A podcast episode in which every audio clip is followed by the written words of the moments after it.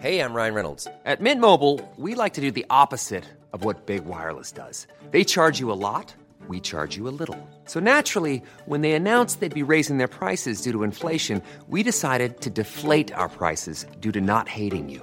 That's right. We're cutting the price of Mint Unlimited from $30 a month to just $15 a month. Give it a try at mintmobile.com slash switch. $45 upfront for three months plus taxes and fees. Promo rate for new customers for limited time. Unlimited more than 40 gigabytes per month. Slows. Full terms at mintmobile.com. L'Entertainment Lab by Newton Studio, c'est le podcast 100% Brain Entertainment. Créatifs, responsables de marque, directeurs de plateformes technologiques, Pure Players Entertainment et Communicant 3.0 nous partagent leur point de vue sur l'avenir des marques et du divertissement à l'ère digitale. Ce podcast est animé par Alexis Ferbeuf. Bonjour à tous, je suis ravi d'accueillir Sarah Barouk qui est écrivaine. Bonjour Sarah. Bonjour. C'est un plaisir euh, de t'avoir pour ce podcast de l'Entertainment Lab. Euh, tout d'abord, alors tu, es, as fait de l'écriture, de scénar, tu as lu des scripts, mais tu as été surtout écrivaine depuis plusieurs années. Qu'est-ce qui t'a fait basculer dans le monde de l'écriture?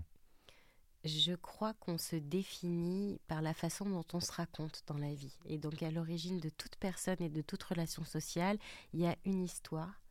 Et j'ai voulu explorer cette façon dont le même événement peut revêtir plein de facettes différentes selon la façon, la personne qui raconte. Et très vite, du coup, je suis arrivée euh, ben, dans l'exploration de tout ça. Tu avais fait des études de déjà lettres ou tu étais dans, quel, dans quelle mouvance au départ dans ton bagage d'éducation de, Pas du tout. Moi, je, j'ai toujours euh, aimé écrire. J'avais mon cahier de poésie euh, depuis que j'avais 6 ans. Et un jour, si tu es gentil, je te ferai écouter euh, mon poème sur les mauvaises herbes. mais, mais, pour moi, en tout cas, de la façon dont j'ai été éduquée, c'était pas envisageable une carrière artistique et surtout le flou de l'écriture. J'ai fait une école de commerce, j'ai fait une prépa HEC euh, mhm. et très vite j'ai déprimé. D'accord. Tu te voyais pas rentrer dans des métiers plus convenus, euh, tu voulais revenir à l'artistique et à la création? En fait, j'avais vraiment besoin que chaque journée, pour moi, ait un sens, euh, mais proche de, l'essentiel, en fait. Et c'était vital. Alors, euh, il y a peut-être des gens euh, pour qui, finalement, à accepter de donner une année, deux années, trois années pour obtenir tel job, et puis se dire qu'on fait ça la journée, et puis finalement, ça nous permet de payer un appart, des vacances, mmh etc. C'est quelque chose que je comprends, mais moi, je ne supportais pas dans ma chair de donner une journée à ne pas œuvrer pour comprendre qui j'étais, pour explorer ce monde. Euh, euh, alors pas forcément voyager partout, mais l'explorer de l'intérieur. Non, es une vraie passionnée, on, le sent. Et alors, tu as eu déjà une, une, bonne, pas mal d'écrits. Hein. Donc, il y a eu le cas zéro, euh, il y a eu Envol-moi, et puis surtout le dernier 125 et des milliers. Tu peux nous parler un peu des grandes lignes avant de revenir à l'actualité de 125 et des milliers, de les, ce qui a sous-tendu tes écrits jusqu'à présent? Alors, elle voulait juste marcher tout droit. Celui-là, c'est mon premier. Et euh, euh, là, pour le coup, moi j'ai un, handicap euh, aux yeux et c'était très important pour moi de... comment dire Quand j'écris un, un livre, c'est une façon pour moi de ne pas oublier, mais de mettre de côté.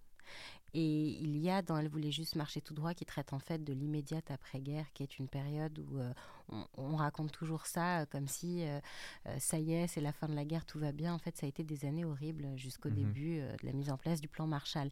Et donc, je voulais en fait écrire une espèce de duo absurde entre une petite fille qui a toujours, qui n'a connu que la guerre et qui s'est dit qu'après la guerre, enfin sa vie allait commencer et qui va devoir traverser les États-Unis avec un, homme qui s'est blessé pendant le, débarquement et qui est devenu aveugle et qui est son oncle. Pas mal.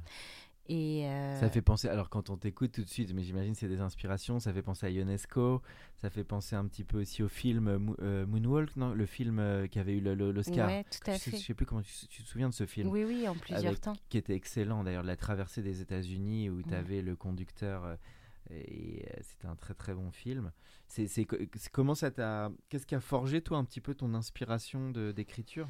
Par rapport à ça, ça a été vraiment une espèce de de, de cri du cœur, je pense. Enfin, moi, ma grand-mère a été cachée euh, pendant la guerre parce que, euh, hmm. étant juive, c'était dangereux pour elle. La vie devant soi. Cherchez bien sûr de Romain Gary, qui est très connu. Ah oui, oui. Bah alors ça, ça a été. C'est un choc celui-là. Hein. La vie devant soi, il est, il, est, il est, montré souvent dans les écoles et il est encore actuel, je pense, des, des dix décennies après. Écoute, pour moi, ça a été un tel choc que je me suis promenée avec dans mon sac pendant dix ans. Ah bah voilà, bon, Donc, bah, euh, je, je tu to- vois, je- je t'étais- tape le bon, le bon message. Avec Momo, et comment s'appelait la grand-mère Madame Rosa, Madame Rosa. Ah oui, il m'a marqué Voilà. ce livre. euh, Monsieur Amil, etc. Mm. etc.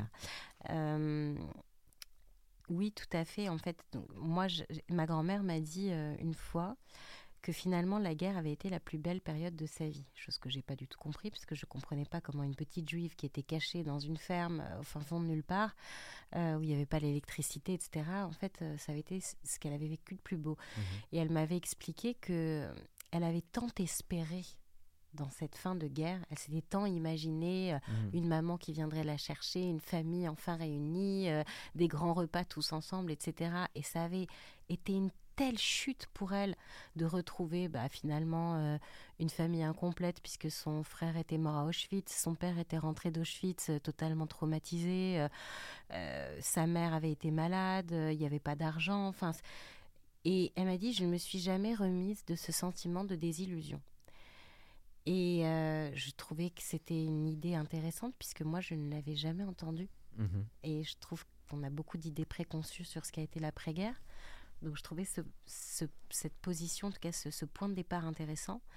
Et puis j'avais envie de parler du handicap comme, euh, je le dis dans le roman, on a tous pour moi un handicap, qu'il soit visible ou invisible, mais qui se loge ailleurs. C'est-à-dire que pour moi, quelqu'un qui est euh, obsédé par un rêve d'enfance à réaliser, quelque part c'est un handicap. Parce qu'il a du mal à, s'adapter à ce que la vie lui donne et donc à se satisfaire. Donc je pars du principe qu'on a tous un handicap. Euh, Qu'est-ce qu'on décide Mm. de faire Ça me fait penser aussi au poème là de Kipling, qui est très fort aussi. Ah, Mais toi, t'as euh, trop de références. Ah, je désolé, je pars en référence, parce que moi, faut pas me brancher sur l'écriture, mais si tu veux être un homme, d'ailleurs, ça peut être si tu veux être une femme, d'ailleurs, parce qu'on va Mm. parler des femmes, mais qui est très fort, parce qu'il y a des... chaque phrase fait de... que ton rêve ne devienne, tu que tu ne deviennes pas esclave de ton, de ton rêve. C'était un peu ce que, là, une des phrases de- du, poème de Kipling. C'est- mais pour moi, c'est tout à fait juste. Et Phrase qui me parle, moi, parce que j'ai un énorme rêve du, du cinéma, de tout ça, et, et parfois entre le rêve et la réalité, il faut pivoter, comme on dit, ou adapter avec ce qui va être possible, des opportunités. et- Exactement. Et ne pas s'empêcher d'être heureux. Moi, si tu veux que je te dise, ma première idée de scénario, quand je voulais, quand je m'imaginais encore euh, scénariste, euh, ça s'appelait Trois vœux. Et c'était l'histoire euh, d'un petit garçon dont les vœux d'enfant lui revenaient en pleine figure. C'était un film un peu fantastique. Et je me disais, mais si tous les petits garçons qui avaient rêvé de devenir pompiers euh, ou grands champions de foot, euh, et puis de se marier avec leur amoureuse du collège, euh, bah, se retrouver du jour au lendemain marié à cette fille euh, qui n'a probablement plus rien à voir avec eux et euh, grand champion de foot, ce serait l'horreur. Exactement. Donc il y a un moment donné, de toute façon, même le plus grand des rêves, quand il devient un métier, ce n'est plus un rêve. C'est Puis moi j'aime bien les chemins de traverse aussi. C'est-à-dire que la vie, la vie elle arrive aussi, ça- encore une citation, mais je vais m'arrêter au bout d'un moment. Je crois que je l'ai lu, je l'aime bien, c'est de Jeanne Moreau qui disait La vie arrive quand, ce que, avec ce qui n'était pas prévu. Exactement. Et souvent la vie finalement on peut avoir comme tu dis des grands rêves ou un schéma préconçu, mais finalement la vie a toujours beaucoup plus d'imagination que Tout à soi-même fait. Et- finalement. Et, et finalement, être heureux, c'est un talent. Et c'est réussir à se rendre compte que peut-être l'idée qu'on se fait de nous n'est pas la bonne, que l'idée qu'on se fait du bonheur n'est pas la bonne, que l'idée qu'on se fait du succès n'est pas la bonne. Et Mhm. qu'en revanche, ce qu'on a, bah, c'est peut-être ça qui, qui fonctionne. Ça, c'est pas mal, c'est très actuel par rapport à toute cette image qu'on a des réseaux sociaux, des espèces de fausses images de ce qu'est le bonheur, et finalement revenir un peu aux choses euh, de ce qu'on a au jour le jour et de s'en satisfaire. Ce qui n'est pas, ce qui n'est pas trop dans l'ADN des Français, j'ai l'impression, de positiver, entre guillemets, avec tout ce qu'on a. Enfin, pas tous, on va pas schématiser, mais en tout cas, dans ce que renvoient les médias, je trouve que notre pays, par exemple, a plein de force, de grandeur, et qu'on a tendance à pas tout, tout le temps le voir. Mais surtout que je crois que moi, ce qui est le pire dans la vie, en tout cas par rapport à ce que j'ai pu traverser et, et ce qui a pu me freiner, voire m'handicaper, euh, moi j'ai moins été handicapée par mon handicap que par la peur de mon handicap. Oui, c'est la peur qui La fait du mal, finalement. La peur, c'est terrible, c'est le, c'est ce qui ronge, et finalement, c'est ce que véhiculent le plus les médias. Hmm. On a peur de dépenser parce qu'on nous dit attention, l'inflation, nanana, on a peur de voyager, on a peur de ceci, peur de cela. Comment se libérer de la peur? Parce que ça, c'est toi, tu es une championne, tu as quand même eu des gros handicaps que tu as pu surmonter, donc c'est vraiment sur la résilience. Ça a été quoi tes clés pour te libérer de tout ça Bah, Parce que ça, c'est. déjà, Bon, il faudrait un podcast en lui-même ouais. sur tout ce sujet, mais les grandes lignes qui, toi, t'ont aidé en tout cas. Déjà, euh, le fait d'avoir peur n'évite pas le danger. Mm. Donc on peut lui laisser la place qu'on a envie, euh, ça ne changera absolument rien. Donc euh, y a, ça c'est pour le côté rationnel. Et ensuite, quand on est dans l'action, la peur n'existe pas. La peur, euh, euh, finalement, il faut la, la concrétiser, la détailler un Tu veux maximum. dire qu'on est trop dans le mental quand il y a la peur C'est ce qui est souvent un des pièges. Le mental, parfois, peut aussi emprisonner. Tout à fait. En- bon, on est une machine à fabriquer des mauvaises pensées. hein. Le cerveau, Oui. il génère 10 000 mauvaises pensées Oui, ou ça- pensées négatives Ça, par jour. Euh, nos émotions nous font générer des, des mauvaises pensées, enfin des pensées qui nous nuisent. Par exemple, je, je parlais de ça avec une scientifique qui, qui me disait que nos émotions sont génératrices de peur. Par exemple, il fait froid. Euh, et ben on se dit, je suis dans un pays où il fait froid et il pleut. euh, finalement, c'est que j'ai j'ai pas eu le courage de réaliser mon rêve de partir vivre euh, aux États-Unis. Donc, euh, je suis la dernière des nuls. Donc, en fait, il a Oui. raison de mal me parler. C'est Donc, l'interprétation qui fait mal. C'est la perception qui Et fait mal. C'est pas le constat. voilà. c'est cette réaction en chaîne Hmm. qui naît finalement d'une première émotion. Et donc, on va se mettre à avoir peur qu'il pleuve, non pas parce que la pluie ça mouille, mais parce qu'en fait, en nous va s'être inscrit euh, le- le- la pensée résultante de la pluie sur nos émotions. C'est-à-dire que en gros, on va associer la pluie à je me sens pas bien, je me déteste. Hmm, Alors, du coup, on va avoir peur, mais pas de la bonne chose. Bien sûr. Donc, si on arrive à analyser, mais véritablement la peur, on se rend compte que, ben non, ce dont j'ai peur, c'est de passer à côté de ma vie. Mhm. Mais finalement, quand je regarde tout ce que je suis en train de faire, bah, ça aussi, je peux le rationaliser. Oui, voilà. C'est souvent donc- la parade. Ce qui peut aider, c'est quand même construire une confiance avec tout ce qu'on a fait de positif. Parce Exactement. qu'on a tendance toujours à voir le fameux verre euh, à demi plein, je dirais, à demi vide, alors qu'on a tous construit pas mal de choses en fait. Il faut en faire une arme. Voilà, et donc construire et déconstruire les stéréotypes. Encore une fois, on n'a pas peur de la goutte de pluie, on a peur du raisonnement dont on n'était pas conscient jusque-là euh, sur pluie égale je suis la dernière des nuls. Mhm. Donc faire faux. attention aux faux raisonnements, aux barrières de l'esprit et à un peu cette Exactement. distorsion de la réalité. Alors ça, c'était vraiment ton premier grand Ouais, écrit. on a, faire on a- diff- on- on a un peu diver, on a un peu divergé, mais, mais parce que c'est des thématiques qui sont qui sont vraiment intéressantes. Euh, Peut-être pour parler en, en quelques mots de tes deux ouvrages d'après avant d'arriver, enfin tes ouvrages d'après avant d'arriver à 125 et des milliers. Ouais. Est-ce que tu peux dire en quelques mots de, des livres que tu as écrits après? Euh, alors, écoute, en quelques mots, moi j'ai toujours be- besoin qu'il y ait un socle historique ou social euh, et, de ne pas le raconter comme il a été raconté jusque-là ou pas du point de vue qui a été le plus euh, couramment euh, donné jusque-là.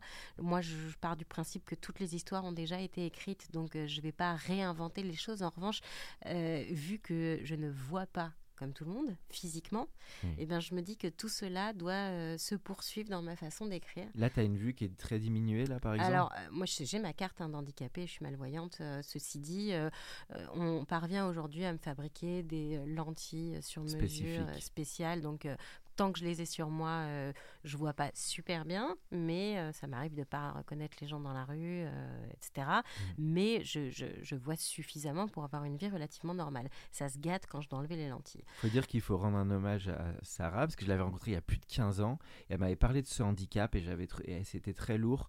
Et c'est Mm. vrai que quand on voit ton chemin, bah, c'est aussi une leçon pour la résilience euh, et de surmonter bah, des handicaps dont on pourrait se dire ils vont toute ma vie avoir une fatalité. Bah, tu as réussi aussi à en faire quelque chose. Ouais, mais en fait, tu n'as pas le choix. Mm. En fait, je- moi, je n'ai jamais supporté euh, d'être assistée. Mhm. Et ne serait-ce que pour avoir une carte d'handicapé, enfin ça c'est mon médecin qui me l'avait suggéré parce que effectivement euh, je peux avoir des vertiges, je peux tomber dans le métro, je peux me cogner, je- enfin donc il m'avait dit il vaut mieux que tu puisses t'asseoir puisque tu as l'intention de continuer à travailler donc euh, il y a un moment donné il faut aussi que tu te facilites la vie donc euh, j'avais fait une carte d'handicapé pour ça pour pouvoir Mhm. m'asseoir dans le métro pour aller au boulot. Et en fait ça avait faut toujours se justifier, faut toujours euh, demander aux uns et aux autres pour espérer avoir un minimum. Et je me suis dit, soit je mets toute mon énergie en main. à espérer être un tout petit peu accompagnée, Et donc, euh, j'ai plus la place pour autre chose. Soit je pars du principe que ça n'existe pas et euh, que je vais essayer de mener la même vie que tout le monde. Voilà. Et pour moi, ça n'a pas. Enfin, j'ai pas beaucoup réfléchi en fait. Alors l'actu, c'est beaucoup 125 et des milliers, qui est ton livre un peu coup de poing. D'ailleurs, je t'ai découvert dans aussi des émissions là-dessus. Mm. Donc c'est un sujet ultra actuel, qui est, enfin, est très grave, qui est le- les violences conjugales, entre autres. Euh, en quelques mots, comment t'es arrivé à, à concevoir ce livre? Et j'imagine ça a été quelque chose à la fois personnel, mais que tu as voulu transmettre euh, à Ouais. tous les gens qui peuvent rencontrer ces problèmes.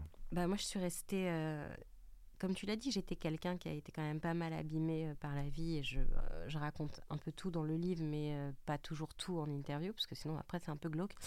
c'est dur de se raccrocher. Euh, mais il n'y a évidemment pas eu que le handicap dans- qui m'a abîmé dans la vie. Et donc, je suis arrivée à presque 30 ans. euh, euh, assez désespérée, en tout cas, quant à ce que je pouvais représenter dans la société.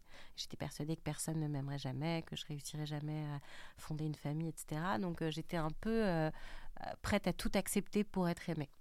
Et ce que j'ai fait. Donc je suis restée quasiment dix ans avec quelqu'un qui, qui avait de ses raisons, en tout cas, pour être violent, agressif et, finalement pas très gentil avec moi. Et puis je- quand ma fille est née, euh, je me suis rendu compte que ce que j'acceptais, c'était pas acceptable et que surtout j'étais en train de, de fabriquer peut-être une future victime parce que euh, quand toi tu acceptes euh, des humiliations, de la violence, etc. devant un bébé, bah, finalement lui il se dit que c'est normal puisque c'est sa normalité. Et je voyais dans le regard de mon bébé des moments où elle était en, en dissociation, enfin comme si elle voulait s'échapper de notre vie alors qu'elle elle avait que- quelques mois et je me suis dit que c'était pas possible. Euh, J'ai eu des fractures, j'ai eu des, des- des vraies choses très très violentes euh, où elle était là. Et il y a eu la dispute de trop où je me suis enfuie avec elle en pleine nuit. J'ai été recueillie par mes parents pendant quelques mois. Et là, euh, j'ai eu honte parce que j'avais l'impression que moi, j'avais eu toutes les cartes en main pour ne pas en arriver là dans la vie. Enfin, j'avais fait des études, j'avais un métier, euh, j'avais déjà surmonté pas mal d'épreuves. euh, J'aurais été capable peut-être de réagir avant.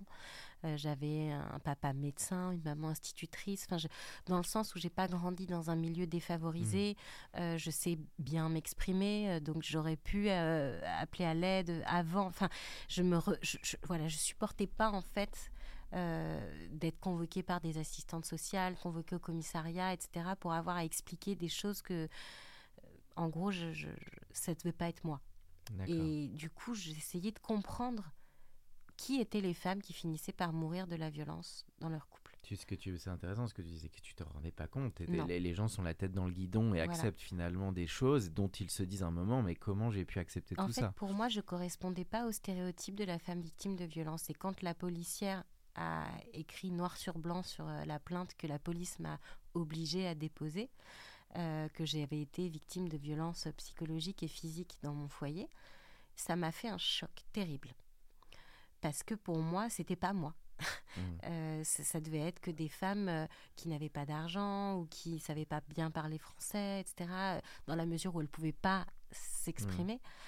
Et, et donc, j'ai commencé à, à tout simplement à chercher qui étaient les femmes qui finissaient par en mourir pour savoir si j'étais folle ou s'il y en avait d'autres des comme moi. Et à chaque fois que je cherchais, je tombais soit sur des articles de faits divers où il n'y a aucun mot sur les victimes, enfin juste les circonstances de leur mort, soit euh, ce qu'on trouve sur les posts des réseaux sociaux des associations, c'est-à-dire les décomptes de victimes. On en est à 42, 43, euh, 100, 101 euh, féminicides cette année. euh, en moyenne, c'est 125 par an. Hmm. Et là, je Quand on dit suis... 125, c'est décès. Ça va jusqu'au décès, ou- ah, carrément. Ah non, euh, Ouais. les violences conjugales, c'est une femme sur cinq en France qui a vécu, C'est vit ou vivra des violences dans son foyer. Ce qui est plutôt haut par rapport à l'Europe et le C'est monde. où- énorme. On est quasiment les plus mal placés d'Europe. Aïe. Donc c'est énorme. Et la proportion est la même dans les entreprises, elle est la même dans Pourquoi tous tu les dirais que la France est particulièrement visée? C'est le côté latin qui ressort ou c'est c'est- qu'est-ce que c'est qui, qui explique? Hum, alors, euh, il y a effectivement euh, un problème sociétal de quelle place on donne à l'homme, quelle place on donne aux femmes dans notre société, euh, qui sont qui n'est pas la même chose. Donc on que reste dans les un pays schéma très un petit peu, encore un petit peu patriarcal et on n'est pas si fait. progressiste en la matière. En tout, Tout à fait. Et puis on ne s'est pas encore donné véritablement les moyens, comme en Espagne, euh, pour euh, combattre ce fléau. Euh, Enfin voilà quoi. L'Italie et nous, on n'est pas des bons élèves. Comment ils ont fait l'Espagne? Quelles avaient été un peu les mesures clés? Alors déjà, bah, il y a plus de, de punitions. Euh, Mhm. Il y a plus de mise à l'écart euh, des euh, conjoints violents. Euh, Il y a plus de paroles, de confiance accordée à la parole de la femme. Enfin, je veux dire, quand on porte plainte, c'est pris en compte, ce qui n'est encore malheureusement pas toujours le cas en France, alors que c'est interdit. Enfin, je veux dire, un policier n'a pas le droit de refuser une, plainte- une plainte. Mhm. Et puis surtout, dès qu'on porte plainte, il y a un, un suivi qui est fait. Il y a un logiciel spécial qui s'appelle euh, voilà, qui s'appelle Viogène, qui arrive à euh, comment dire rapprocher tout ce qui va être le médical, le juridique et le policier, ce qui n'est absolument pas le cas encore en France. Et puis, il y a beaucoup plus de prévention. D'accord. Voilà. de prévention. Euh, Donc oui, l'aspect aussi judiciaire est beaucoup plus développé en la matière. Tout Et une vraie fait. transparence, un vrai suivi, là où, où en France, il peut y avoir encore plein, comme tu dis, de plaintes qui malheureusement ne sont pas traitées. Et il y a des longueurs de cycles énormes. Il y Ah a bah tout écoute, ça je aussi. vais te donner un chiffre qui va te faire froid dans le dos. Euh, Sur les 125 féminicides annuels, euh, pour un tiers des cas, il y avait une plainte qui avait déjà été déposée. Une, voire plusieurs. Donc, Comment ça peut bouger ça? Ça voudrait dire que c'est un appareil ju- justici- judiciaire qui va être beaucoup plus local, beaucoup plus des, des- des têtes de pont aussi dans les, dans, Alors, les, dans les villes et tout ça. moi, ce, que je, ce dont je suis convaincue, c'est la prévention, c'est pas uniquement dans les écoles. C'est que pour moi, déjà, euh, la plupart des femmes ont- n'ont pas la bonne définition de ce qu'est la violence. Mhm. Euh, la violence, c'est quand finalement euh, il n'y a pas de réponse possible. On continue de se représenter les femmes victimes de violences avec des bleus, avec des violences physiques, alors qu'en fait, dans plus de 60% des cas, euh, les femmes qui meurent de féminicide ont reçu leur premier coup le jour où elles sont mortes. Le point commun dans toutes les victimes, parmi toutes les victimes, ça a été la violence psychologique, c'est-à-dire les menaces au quotidien, le- euh, les disputes à répétition. En fait, à partir du moment où on commence à changer son comportement pour éviter les disputes, on est déjà en danger. Ok. À partir du moment où on va plus s'habiller, euh, pareil, parce qu'on veut éviter absolument la remarque et les disputes pendant deux jours, euh, quand on va pas mettre un commentaire euh, sur le compte d'un homme sur les réseaux sociaux, même s'il est notre ami depuis 25 ans, mais ça va l'énerver, ça va être encore une dispute, tout ça en fait, c'est déjà être en danger. Il faut dire que la période Covid n'a pas aidé parce que ça a plutôt accentué tout ça Ah bah, a- avec ce rapport beaucoup plus enfermé des fait. familles et Ben, des couples. Et plus d'échappatoire. Donc ça, ça a été un, pourtant un énorme accélérateur de tout ça. Bah, moi, je part. me suis enfuie après le confinement. Toi, c'était après le Covid, euh, mais dans la période Covid, toi, ça s'est Tout passé. à fait. Moi, en fait, le Covid a été invivable. euh, et je, je- voilà, j'ai fini. Enfin, ça, ça s'est terminé en mai. Moi, je suis partie euh, dans la nuit du 5 au 6 juin. D'accord. Euh, donc oui, ça a été un accélérateur, mais pas, ça a été un accélérateur. C'est oui l'enfermement, oui tout ça, mais c'est surtout que ça a fait exploser la plupart des psychoses qui étaient latentes euh, chez beaucoup d'hommes euh, qui étaient euh, déjà violents, mais qui du coup n'arrivaient plus à se maîtriser. Et le- problème vient aussi de là pour moi. On a un véritable blocage en France avec le fait de se faire euh, suivre, comme on dit, par un psychiatre. euh, euh, Enfin, C'est d'en parler aussi, de- d'avoir des euh. médiateurs, d'avoir des tiers de confiance. C'est ça qui est le plus dur aussi. Non, mais il faut regarder les choses en face. La plupart des hommes violents le sont parce que derrière, il y a des addictions, parce que derrière, il y a des psychoses, parce que derrière, il y a Ah euh, oui. des maladies mentales pas soignées. C'est pas une déresponsabilisation. Euh, on n'est pas responsable d'être malade, on est responsable de ne pas se faire soigner. Et ils sont persuadés qu'ils ne sont pas fous. Ils sont persuadés que euh, c'est pas pour eux. Alors que euh, Oui, moi, je. C'est souvent toujours- une espèce finalement de réflexe de protection et ils partent comme ça les finalement leurs Mais problèmes même à une eux. personne normale, on a le cerveau, euh, son métier, c'est de fabriquer des névroses. Voilà. Donc moi, j'ai toujours envie de dire aux gens qui disent euh, qu'ils n'ont pas besoin de voir un psy que c'est justement qu'ils en ont besoin. Parce qu'une personne euh, équilibrée, elle sait qu'elle a besoin de se faire suivre. En France, c'est encore un peu tabou. C'est hein, les- totalement les- tabou. L'histoire des psychanalyses et de la psychologie, c'est- on est encore très en retard par rapport à plein de pays occidentaux C'est là-dessus. totalement tabou. Enfin, je veux dire, euh, on devrait passer une visite médicale euh, euh, du cerveau, finalement, de l'état psychologique, une fois par an, comme on le fait pour tout le reste, en fait. C'est aussi oui le fait que les gens n'acceptent pas l'idée qu'ils puissent être aidés. Il y a Bah, beaucoup d'ego ouais. et de- d'orgueil derrière Voilà. tout ça. Mais Euh, ce bah, qui est une maladie mentale. Et donc, pour en revenir à la jeunesse de 125, euh, quand je suis arrivée chez mes parents et que je voyais que finalement, eh bien, il n'y avait que les chiffres qui pensaient, je me suis dit, bah, très bien, les statistiques, on en a besoin. En revanche, euh, si on veut se représenter ce que c'est, il va falloir les humaniser absolument. Et donc, je me suis dit, bah, 125 qui meurent en moyenne par an de la violence de leurs compagnons ou ex-compagnons, bah, moi, je vais retrouver 125 familles, les interroger pour savoir qui leur maman, leur fille, leur sœur était et pas comment elle est morte. Et comme ça, peut-être qu'on se rendra compte qu'elles sont bah, comme nous. T'es allé fait. voir les 125 alors? Oui, Ah, quasi. Ah j'ai oui, retrouvé C'est une vraie sans- enquête quoi. Ah, mais ça m'a pris trois ans, parce que t'imagines bien qu'entre le moment où on lit un prénom dans un article et celui où on obtient le numéro de portable de la maman, il y a beaucoup, beaucoup, beaucoup d'étapes qui entrent en compte et beaucoup de temps. Et euh, euh, je veux dire, quand j'ai mis des mois à retrouver les trois premières, euh, quand j'en suis arrivée à 30, j'étais hyper fière, et puis très bêtement, j'ai fait la soustraction à 125 moins 30. Je me suis dit, bah, je suis dans la merde là. Euh, j'ai, à un moment donné, j'étais tellement désespérée, je me suis dit, j'y arriverai jamais. J'ai voulu faire appel à, à un détective privé. J'en ai contacté deux. Les deux m'ont d'abord dit c'est 1000 euros la femme. Et ensuite, ils m'ont dit j'ai besoin de la date de naissance et du nom de famille. Chose que je n'avais pas. Euh, Et donc, ils m'ont dit bon, vous y arriverez jamais. Donc, ils ont refusé de m'aider en me disant euh, c'est impossible. Bon bah t'as fait toi-même ton enquête en tout cas. Tu l'as vu le film qui vient de sortir avec Virginie Efira et Melville Poupeau? Non, je t'avoue que j'avais lu le livre et que euh, Il t'avait parlé ce livre? Trouvé- énormément. À est- cette époque-là, euh, m'avait énormément parlé. Ça avait commencé, si tu veux, enfin, sortir de l'emprise, c'est une petite pierre par-ci, une petite pierre par-là, et faut accepter de les voir comme des petites pierres. Et pour moi, ce livre a été un véritable choc parce que c'est ce que je vivais au quotidien. Bah, Le message, en tout cas, à mon avis, va toucher les auditeurs, les auditrices. Euh, Quelques mots pour finir la dernière partie du podcast. Sur l'écriture, là, je reviens plus dans des choses plus, on va dire, un petit peu plus légères et créatives.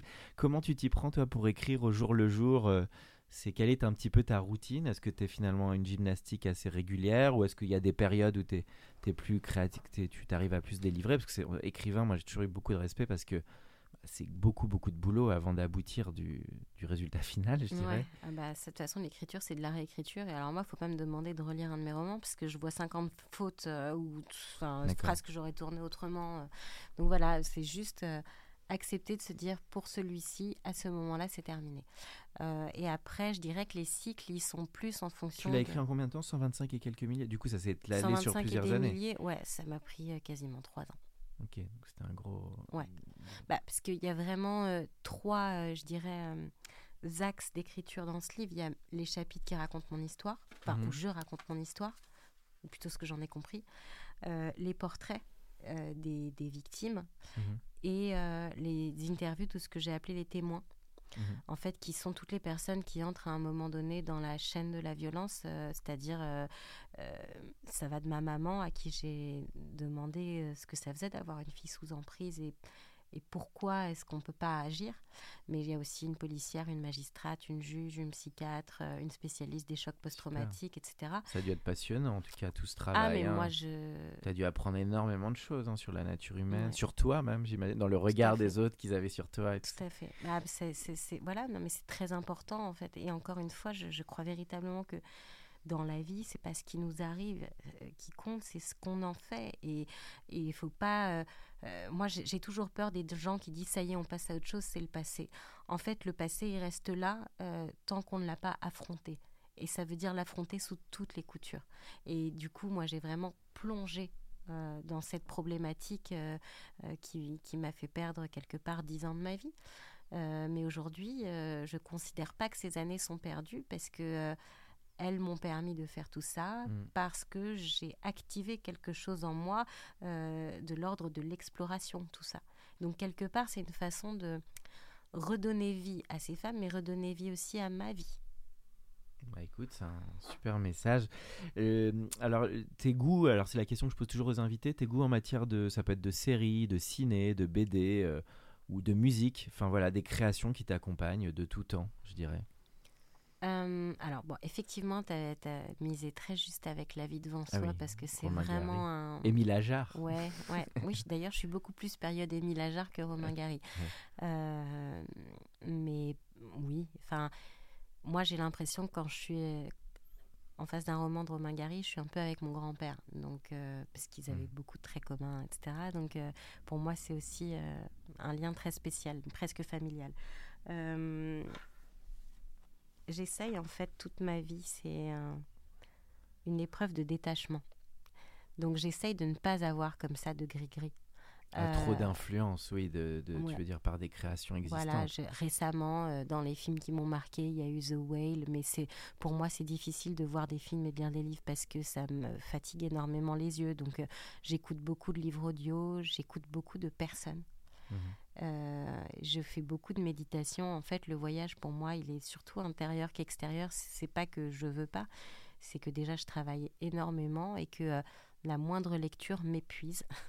c'est pas très courant pour une écrivaine. C'est bien ce que tu dis parce qu'on est en train d'explorer le audio, le sound healing. On va peut-être mettre en place des choses par l'audio qui pourraient aider à la guérison.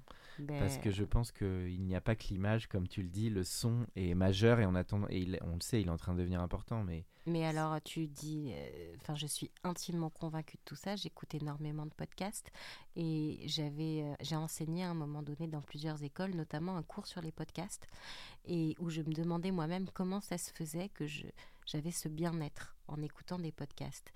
euh, quelle que soit la thématique d'ailleurs. Et en fait, j'ai retrouvé une étude qui avait, une scientifique qui avait été faite à Harvard ou à Columbia, je ne sais plus très bien, où euh, il faisait des IRM de cerveau de personnes en train de lire, puis en train d'écouter des podcasts. Mhm. Et ils se rendaient compte que c'était exactement les mêmes zones qui étaient euh, stimulées, à la différence de l'audiovisuel. C'est-à-dire que l'audiovisuel te coupe de toute une partie émotionnelle Ça, très liée à l'imagination. Et euh, finalement, tu les revis de façon même exponentielle lorsque tu écoutes un podcast parce que c'est les mêmes zones Mm. euh, euh, touchées dans ton cerveau, plus les émotions de Et la Il y a voix. plus d'attention et d'écoute parce que peut-être ce qu'on peut reprocher, même si j'adore les séries et les films, c'est qu'il peut y avoir un côté un peu passif dans fait. la manière dont on accueille le contenu, alors que sur l'audio, bah, comme tu le dis, il y a une attention, il y a un côté plus humain. Oui, c'est tout, Et- c'est toutes ces parties euh, euh, émotionnelles actives, actives en fait, euh, parce que quand on lit un livre, on a l'imaginaire qui se met en route, et finalement, ce sont les mêmes zones de l'imaginaire qui sont touchées dans le cerveau lorsqu'on écoute un podcast, ce à quoi s'ajoute l'émotion véhiculée par la voix de la personne qu'on entend. Et sans doute ça renoue un petit peu avec ce qu'on trouve dans les bons livres, euh, sur un peu la lecture quelque part, une attention et, qui, se dissocie un peu bah, d'une tablette ou d'un écran, c'est unique ce qu'on retrouve dans les livres. Déjà, et puis alors moi je te dire, dans mon cours, je suis même remontée très loin parce que c'est un sujet qui m'a fascinée et je suis intimement convaincue, j'ai pas de, de preuves pour le coup euh, là-dessus, mais euh, entendre une voix comme ça qui nous parle, ça fait écho au moment où finalement nos mamans nous racontaient Ah oui. des histoires le soir, au moment même euh, primordiaux pour nous lorsqu'on était dans le ventre de nos mères et qu'on ne faisait qu'entendre des sons. Et quelque part, ce sentiment de bien-être que l'on a lorsqu'on entend, euh, eh bien, ça nous remet dans un plaisir narcissique, au vrai sens de narcissique, c'est-à-dire euh, euh, lorsque notre ego était apaisé, bah, d'avant même notre naissance. C'est pour ça qu'on est bien quand on écoute des mm, podcasts. Bon, bah ça j'aime bien pour la fin du podcast. on revient à l'origine, à la genèse. Exactement. Et le tout dernier question, c'est le conseil que tu donnerais à un ou une jeune qui veut se, bah, peut-être, qui a eu des handicaps ou qui a connu bah, des épreuves très dures comme celles que tu as connues ces dix dernières années. Voilà, que- qu'est-ce que tu dirais à une femme, un homme aussi, ça peut aussi être un homme qui, Oh oui, vit, qui, a- qui vit ces épreuves. Euh, je dirais déjà euh, de se réconcilier autant que possible et par n'importe quel biais possible avec son corps. Moi, je sais que euh, de ne pas voir, ça a totalement modifié mon équilibre, mon rapport à l'espace, mon rapport à mon corps, puisque euh, je ne voyais plus euh, si j'avais des poils ou pas, euh, si j'étais bien maquillée ou pas. Enfin, euh, pour une jeune femme de 27 ans qui était célibataire, c'était extrêmement compliqué d'être dans une posture de séduction quand on ne sait pas l'image que l'on renvoie et qu'on n'a aucune prise là-dessus. Et finalement, je me suis mise à nager euh, pour euh, être dans un autre contexte, une autre gravité, redécouvrir mon corps autrement. Je me suis mise à méditer, à faire du yoga. Euh, en fait, je voulais Enfin voilà, on, on- Reprendre possession de ton corps. on connaît notre Mm. corps dans les habitudes que la société euh, occidentale nous impose. Mhm. On ne le connaît pas dans d'autres circonstances. Donc quand on a un handicap, c'est un handicap par rapport à une certaine vie. Par rapport à une certaine vie dont on a rêvé, par rapport à, voilà, quand on est dans un fauteuil, on se sent tout le temps exclu parce que la ville telle qu'elle est construite en France n'est pas faite pour les handicapés en fauteuil, mais elle est peut-être euh, différente dans un autre mode d'envisager la vie. Mhm. Très intéressant ce que tu dis. Donc toujours les perceptions qu'on a et que l'être humain a et qui peut le fausser par rapport à des choses qui lui feraient du bien. En fait, exactement, euh, resituer, recontextualiser où se situe le handicap pour trouver là où il ne l'est pas. Mhm. Bon, et bah écoute, le, le message en tout cas est, est passé et je pense que les auditeurs auront été très sensibles à tout ton témoignage. Merci beaucoup Sarah, J'espère. c'était un plaisir de t'avoir pour ce podcast. Merci à toi. moi aussi, merci. Pour ceux qui sont encore avec nous, merci de nous avoir écoutés. Pensez à aller mettre une note au podcast dans la section notes et avis sur Apple Podcast. Cela nous ferait énormément plaisir et nous permettrait de continuer à faire grandir ce podcast consacré au Brain Entertainment. À bientôt pour un nouvel épisode. Imagine the softest sheets you've ever felt. Now imagine them getting even softer over time. That's what you'll feel with Bowl and Branch's organic cotton sheets. In a recent customer survey, 96% replied that Bowl and Branch sheets get softer with every wash. Start getting your best night's sleep in these sheets that get softer and softer for years to come. Try their sheets with a 30-night guarantee. Plus, get 15% off your first order at bowlandbranch.com. Code BUTTERY. Exclusions apply. See site for details. Even when we're on a budget, we still deserve nice things. Quince is a place to scoop up stunning high-end goods for 50 to 80% less than similar brands. They have buttery soft cashmere sweaters starting at $50, luxurious Italian leather bags, and so much more. Plus, Quince only works with factories that use safe, ethical, and responsible manufacturing. Get the high-end goods you'll love without the high price tag with Quince. Go to quince.com slash style for free shipping and 365-day returns.